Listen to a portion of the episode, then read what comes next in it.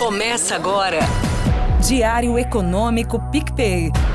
Uma análise das principais informações que impactam os mercados, A economia global e do Brasil. Apresentação Marco Caruso. Fala pessoal, bom dia. Hoje é quarta, 13 de setembro de 2023 e esse é o seu Diário Econômico. Aquela nossa suspeita de ontem com a inflação brasileira mais baixa acabou se confirmando. O IPCA de agosto, divulgado ontem, subiu 0,23% sobre julho, abaixo da expectativa dos analistas, só que mais perto do nosso número. Fora essa surpresa positiva com o índice cheio, o qualitativo do número foi bom também, no sentido de uma inflação mais benigna. Um dos pontos que chamou minha atenção foram as baixas variações nos preços de serviços, mesmo quando a gente exclui aqueles serviços que têm os preços mais voláteis ali de um mês para o outro.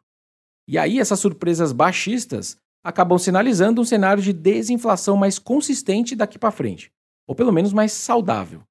Porque, basicamente, quando a inflação melhora porque os alimentos caíram de preço, ou porque o governo canetou algum preço ou subsidiou algum setor, isso pode até ajudar na inflação no curto prazo, só que, obviamente, acaba tendo um efeito temporário. Agora, como os preços de serviços são historicamente mais difíceis de ceder, essa aliviada que a gente está vendo acaba indicando sim uma tendência de melhora numa janela maior de tempo. E eu estou falando numa janela maior de tempo porque, só para deixar claro, apesar dessa visão positiva que eu estou trazendo aqui de inflação para vocês, até o final desse ano o IPCA vai continuar acelerando na leitura acumulada em 12 meses, podendo inclusive ficar acima do teto da meta do Banco Central de Inflação. Bom, vai acelerar, seja porque a gente vai tirando aquela base baixa daqueles meses que o governo anterior cortou imposto, no final do ano passado, seja porque o melhor momento dos preços dos bens industriais e das commodities parece ter ficado para trás. A exemplo do petróleo, que tem subido e já está acima de 90 dólares o barril, por exemplo.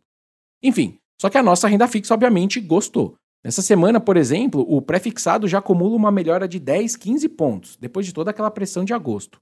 Esse IPCA não muda o cenário base de ninguém sobre o Copom cortar os juros em meio ponto percentual na semana que vem, só que as probabilidades de aceleração no ritmo de corte nos derivativos de renda fixa deram uma subida para as próximas, ou seja, podendo cortar mais que 50.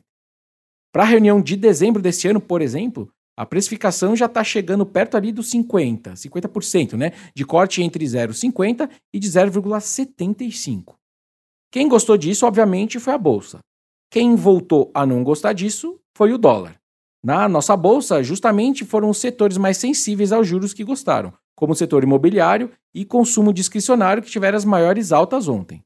Na nossa moeda, além do dia de leve viés pro dólar lá fora que a gente viu, pelo jeito esse IPCA e a resposta da nossa renda fixa voltou a tirar o apetite pela nossa moeda pela via do diferencial de juros, né? nossos juros caindo, não beneficiando tanto a nossa moeda.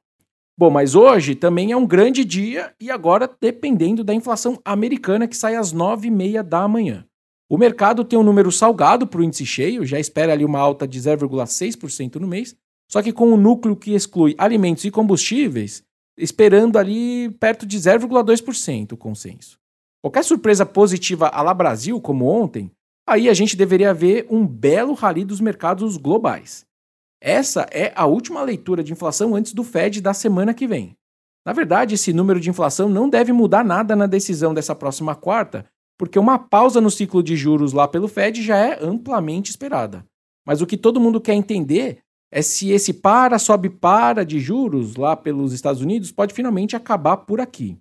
A dificuldade deles de parar esse ciclo de alta é que a inflação tendencial, vamos dizer assim, tem rodado mais perto de 4% ao ano longe da meta de 2% do Fed, e também o consumo americano segue bem forte, o que deixa aquela dúvida se essa inflação vai convergir para lá.